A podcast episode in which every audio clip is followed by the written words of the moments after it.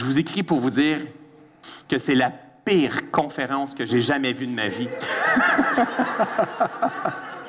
Lâchez ça, vous n'êtes pas fait pour ça.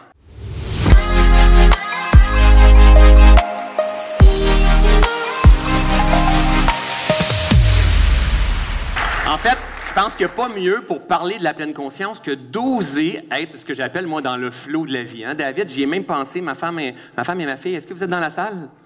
Non, ils ne m'écoutent plus maintenant. Hein? Mais, mais j'ai même dit à Nathalie, j'ai dit, je pense que j'ai envie de demander à David, j'ai dit ça aujourd'hui, j'ai envie de demander à David d'embarquer avec moi sur la scène, mais je vais lui demander dans la dernière seconde. Et c'est exactement ce que j'ai fait. hein. Je, ne pensais même plus over deux minutes. C'est exactement ce que j'ai fait. Parce que la pleine conscience, c'est beaucoup prendre de la hauteur et s'observer au travers de tout ça. Et ça, t'as pas réfléchi vraiment. Hein? T'as embarqué dans, dans- dans le flot au travers de tout ça. Pourquoi? Pourquoi? Parce que d'abord, c'est quelque chose que, que j'ai déjà fait avec toi. Ouais. On l'a Ah l'a oui. vécu ensemble et que c'est d'abord un souvenir mémorable. Et puis en même temps, euh, il y a des moments, il faut savoir prendre la balle au bon. Ouais. C'est-à-dire qu'on ne sait pas ce qui va se passer, mais on sait que quoi qu'il arrive, compte tenu de l'intention, de la bienveillance, tout ce qui va se passer sera parfait. Magique. Voilà. Parfait et magique. Hein? La, beau, la, la magie du moment présent. Alors, on ne restera pas poli de même toute la journée, la soirée non plus, hein? En fait, oui, on va être poli, mais on va, on va, on va se challenger au travers de tout ça. Non, puis, puis Parce- enfin, on, va, on va savonner la planche tous les deux. On va savonner la planche. Nous, ça se dit pas. Non. Non. C'est non, ça se trouve, ça se dit, mais ça veut dire autre chose surtout. Oui, c'est ça, exact. Et c'est un truc que tu peux pas dire en vrai. c'est ça. Pour toi, David, en fait, parce que souvent, il y a des gens qui vont avoir peur de se lancer dans leur première conférence. Est-ce qu'on a des gens qui, qui aimeraient faire des conférences ici un jour? Faire des formations, faire du coaching? Et qui ont cette peur-là, en fait, de, de- de prendre la planche, de prendre la planche et de savonner la planche? Hein? Ouais. Savonner la planche, non. Mais je ne sais pas si vous le saviez, mais moi, la première conférence que j'ai décidé de faire un jour, j'ai décidé de faire, de me lancer devant 250 personnes. J'ai réservé une salle comme ça hein, pour la première conférence. Je m'étais jamais pré- préparé, j'avais jamais préparé devant 5, 10, 15, 20 personnes. Vous savez pourquoi? J'avais pas- j'avais peur que quelqu'un me juge.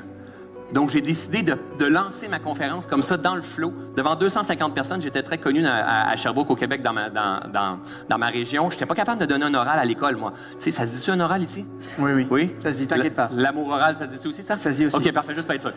J'étais pas non, capable. non, non. Oui. Non, non, nous, nous, Français, on ne fait pas qu'en parler. OK. Oh!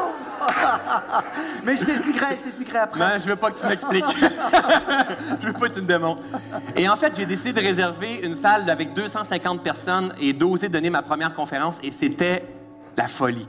Par contre, aujourd'hui, à ce moment, aujourd'hui, je sais que c'est l'audace qui paye. C'est l'audace qui donne des résultats. Aujourd'hui, juste derrière, c'est clair qu'il va y avoir de la magie dans le moment, moi et David, on partage ensemble, mais c'est l'audace qui donne des résultats. Si vous saviez, le moment où est-ce que je suis arrivé pour faire ma première conférence, j'avais mon père, ma mère, mes frères, mes sœurs, mes oncles, mes tantes mes cousins, mes cousines, qui étaient dans la salle, et en- environ une centaine de mes clients qui étaient dans ma salle pour venir, pour venir voir ma première conférence, Le jeu de la vie.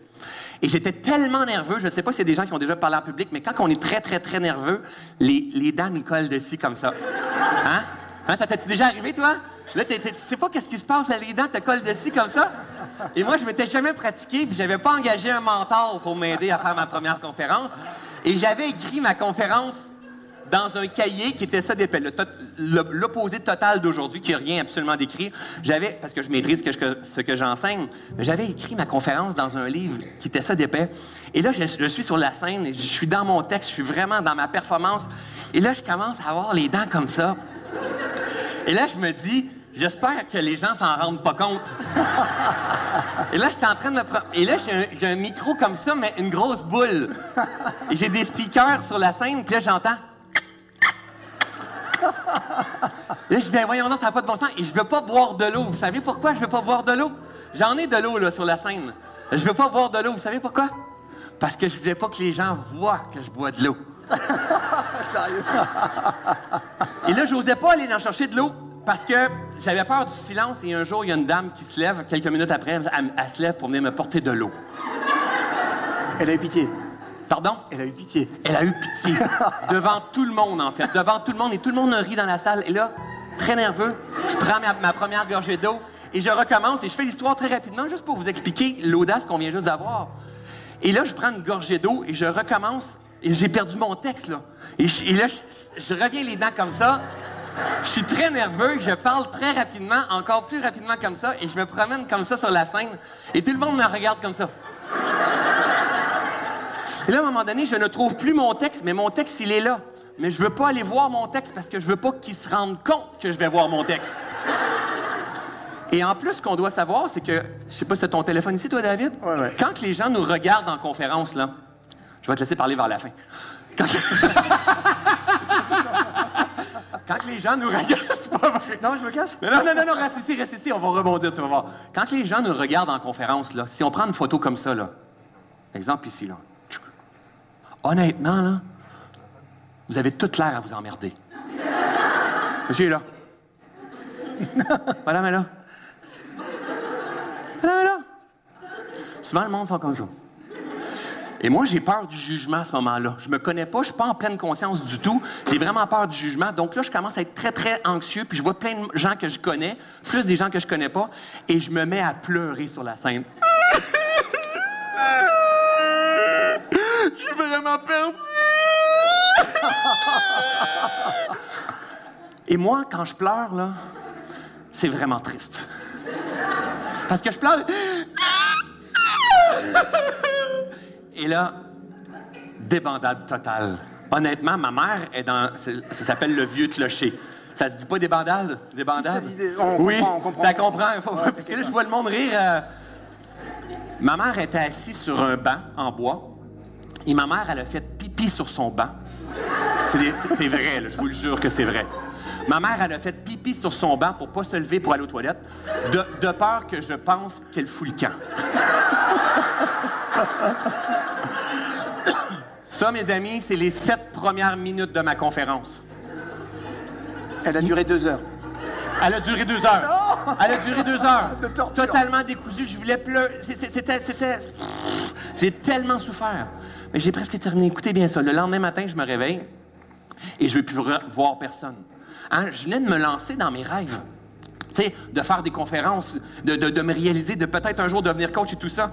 Je viens de me lancer dans mes rêves. Je suivais véritablement mon intuition.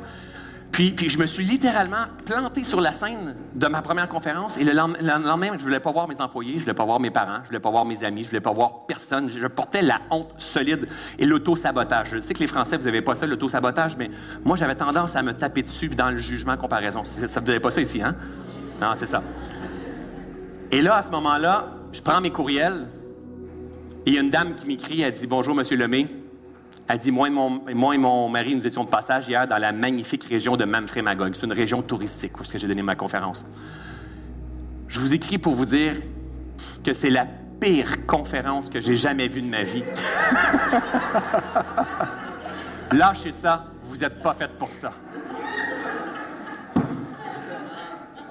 Et là, les deux genoux, et je, vous, le jure sur la tête de mes enfants, j'ai pleuré ma vie solide. Là. J'étais déjà dans la honte, je ne comprenais pas ce qui venait de se passer. Je venais vraiment avoir la sensation que, ma vie allait s'écrouler. L'ego était très, très, très fort. Et elle m'écrit Bonjour, Monsieur Lemay. Moi et mon mari, nous étions de passage hier dans la magnifique région de Manfred-Magog. Je vous écris pour vous dire que c'est la pire conférence que j'ai jamais vue de ma vie. Lâchez ça.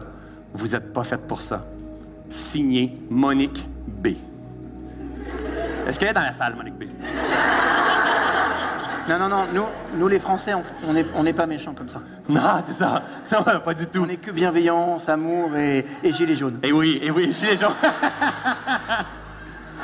Mais en même temps, ce que je veux dire au travers de cette histoire-là, c'est que si j'avais jamais eu l'audace de sauter lors de cette première conférence-là, on ne serait pas ici ensemble.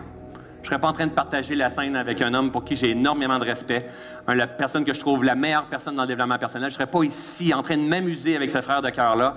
Ça a pris deux ans avant que je refasse une conférence. J'ai arrêté de croire à mes rêves et tout ça. J'ai commencé à m'éteindre énormément, mais c'est l'audace qui a eu le génie de me faire continuer et continuer, continuer. Et aujourd'hui, c'est ce qui m'intéresse. Je ne sais pas si c'est un peu comme ça dans la vie. Y a-tu y une part d'audace, de risque d'une certaine façon, d'une sortie de zone ou euh, quelque chose qui est un peu improvisé qui t'intéresse? En tout cas, moi, je pense que parfois, quand c'est pas improvisé, la vie te t'oblige à Oui, c'est ça, et voilà. moi, moi bah, par exemple, ma- la première fois que j'ai dû donner une formation, c'était intéressant. Parce que, en fait, l'un de mes mentors, qui s'appelait Will Jefferson, Will, euh, qui m'avait transmis pas mal de choses euh, que je- j'applique encore beaucoup aujourd'hui en coaching, euh, il nous a quittés. C'est un homme- C'était un homme incroyable. C'était un homme qui, a- qui nous a quittés à l'âge de 72 ans.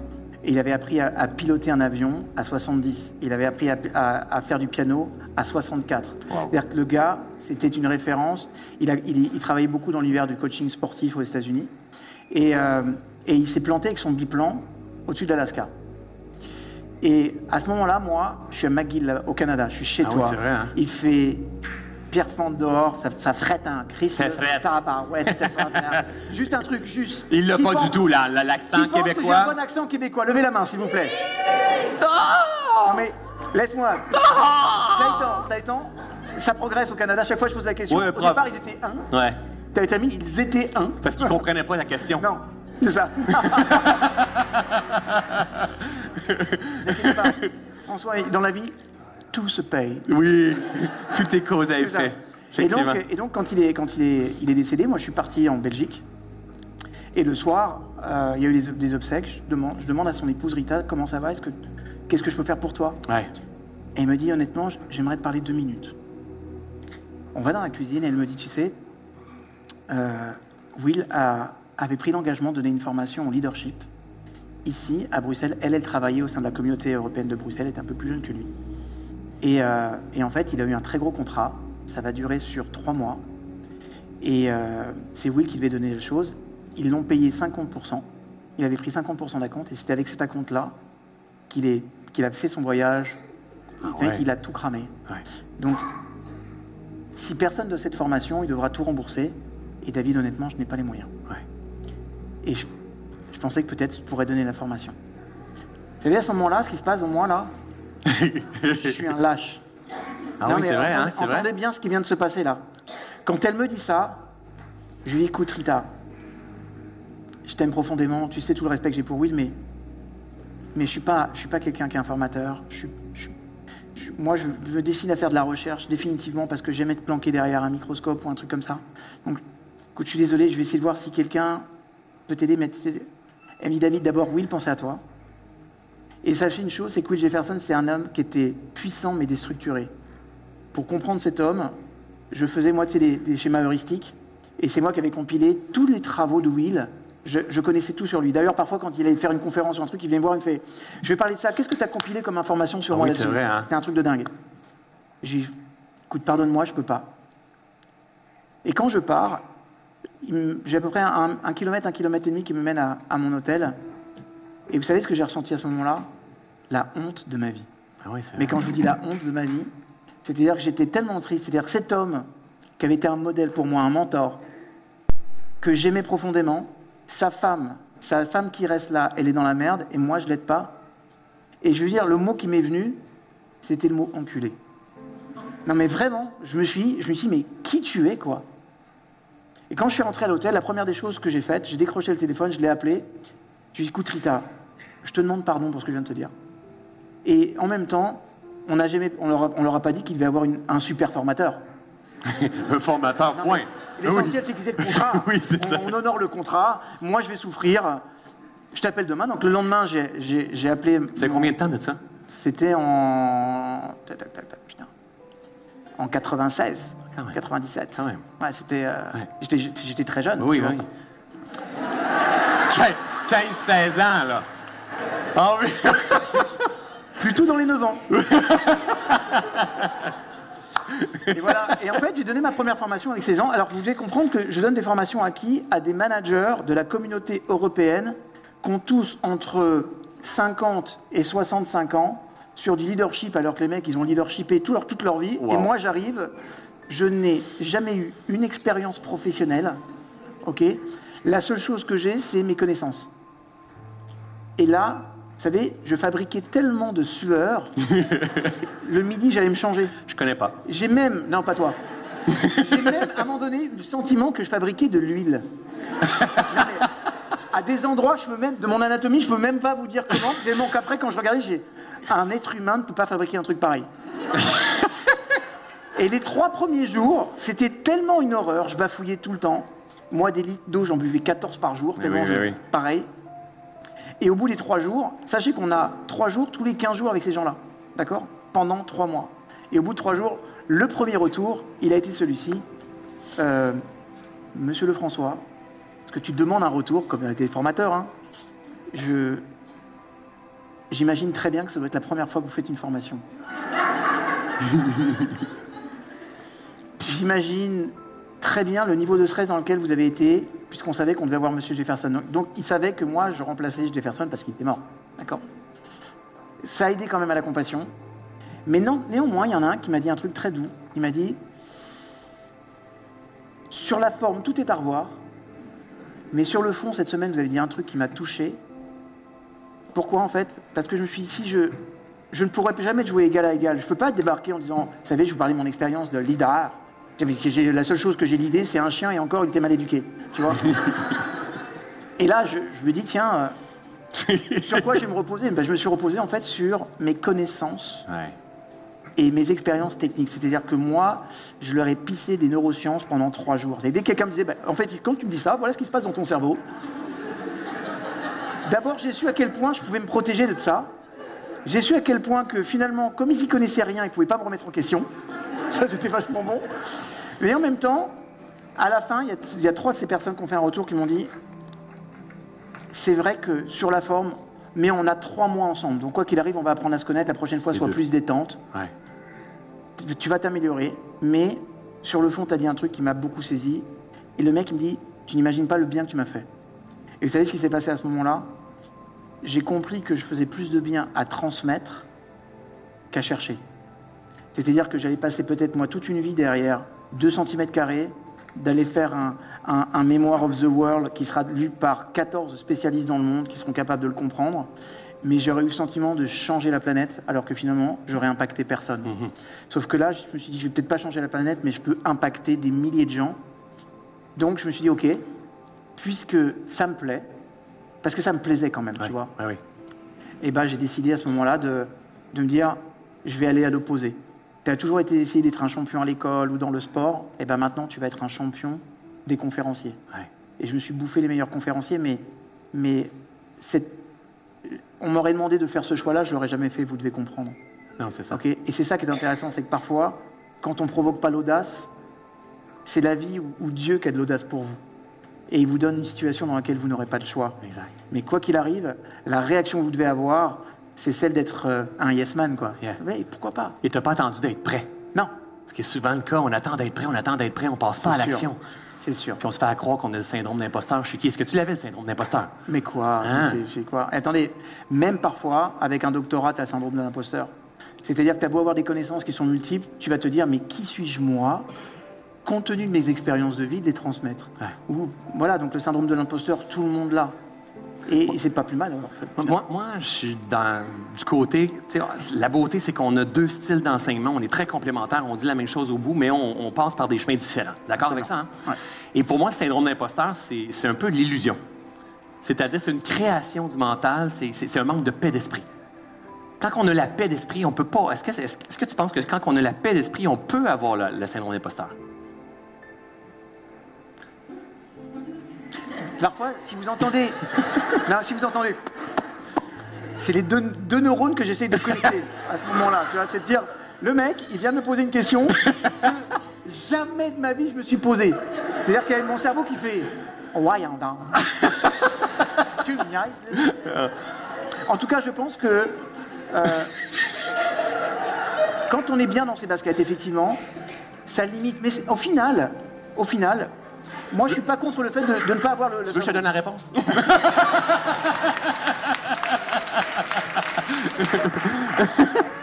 Non, parce qu'en fait, moi je trouve que le syndrome de l'imposteur, merci, c'est, c'est franchement une, une- une foutue invention Tellement. pour te permettre de ne rien faire. C'est vraiment le moyen de t'auto-saboter, parce que depuis, je sais pas, il y a par exemple la plein de syndromes qui apparaissent dans la vie. Il y a les nouveaux TDAH. Et voilà. Il y a 20 ans, on ne parlait pas des TDAH. L'enfant, il était agité, ben, on disait, bah écoute, euh, fais-lui faire du sport, fais-le sortir à l'extérieur, mais qu'il arrête un peu de faire la PlayStation, tu vois. Mais le syndrome de l'imposteur, quand c'est arrivé dans notre secteur, les gens commencent à dire, non, non, mais tu sais, moi, j'y suis pas allé parce que j'ai le syndrome de l'imposteur. C'est des conneries, on est en train de donner un truc qui est glorifiant sur simplement, voilà, j'ai peur, j'ai peur, c'est tout. Voilà. Mais il faut comprendre que le- le- la peur, elle est là justement pour que ça te permette d'exprimer le courage. Et le courage, c'est quoi? Je pose une action même quand j'ai peur. Donc je, je crois que, à la limite, pour moi, de mon point de vue, c'est même pas une question de paix d'esprit, c'est une question, c'est une foutaise.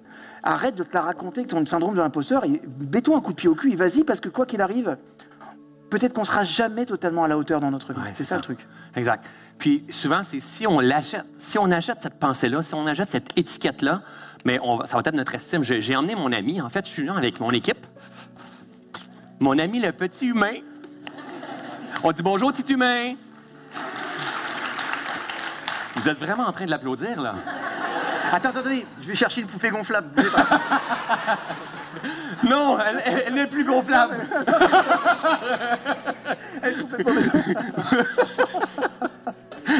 tu te rappelles? non, vous pouvez pas tout savoir. Je sais que vous êtes curieux. OK, on revient, on revient. curieux. Non, mais la réalité, c'est que moi, moi, moi, moi, moi, moi, moi, moi, moi, François, moi, François, moi, David, moi, François, j'ai le syndrome de l'imposteur. Moi, j'ai vraiment le syndrome de l'imposteur. Je souviens des gens, des, gens qui viennent me voir pour faire des dédicaces de livres? Moi, j'espère un jour être coach, mais mon problème à moi, mon problème à moi, c'est que j'ai le syndrome de l'imposteur. Mon problème à moi, c'est mon problème à moi, que ta volonté soit faite. Vous savez, j'ai, modélisé toutes les religions. Je me suis intéressé énormément aux religions. Hein, euh, Entre autres, on, dit que ta volonté soit faite, ainsi, soit-il, ou Inch'Allah. On dit toute la même chose. Hein, moi, j'ai syndrome de, de- l'imposteur. Moi, ma vie, c'est de la merde. Moi, j'y arriverai jamais. Moi, j'ai pas confiance en toi, en moi. Mais que ta volonté soit faite. Non, mais c'est vrai. Par- parfois, il faut juste observer notre discours intérieur. C'est nous, c'est notre, notre véritable pou- pouvoir. C'est qu'est-ce qu'on va entretenir? C'est ça la pleine conscience. C'est de prendre sa responsabilité et apprendre à s'observer. Qu'est-ce que je vais entretenir comme croyance, comme pensée, comme habitude qui va faire que je crois que je suis ça? La seule étiquette qu'on peut garder, c'est que nous sommes des êtres divins. Nous sommes complets. Nous sommes des êtres divins qui demandent à se libérer, à se purifier. On n'a pas à avoir le syndrome d'imposteur. On a à mettre notre focus. Hein? J'ai emmené ma loupe. Attends, je vais chercher mon téléviseur. On a à mettre notre focus. C'est là notre pouvoir, de- notre- un pouvoir de choisir. Je mets mon focus sur ce qui me manque, sur la partie que je, que je suis incomplet, sur l'étiquette que je viens de mordre ou sur le fait que je suis complet, je suis divin, je suis amour et développer ma paix. Apprendre à prendre ça ici, là. Vous avez tout ça ici, les Français? Tout le monde a ça ici? Non, non, je suis pas sûr, là. David, est-ce que tu as ça? Non. Ça, non. Je vais aller t'aider.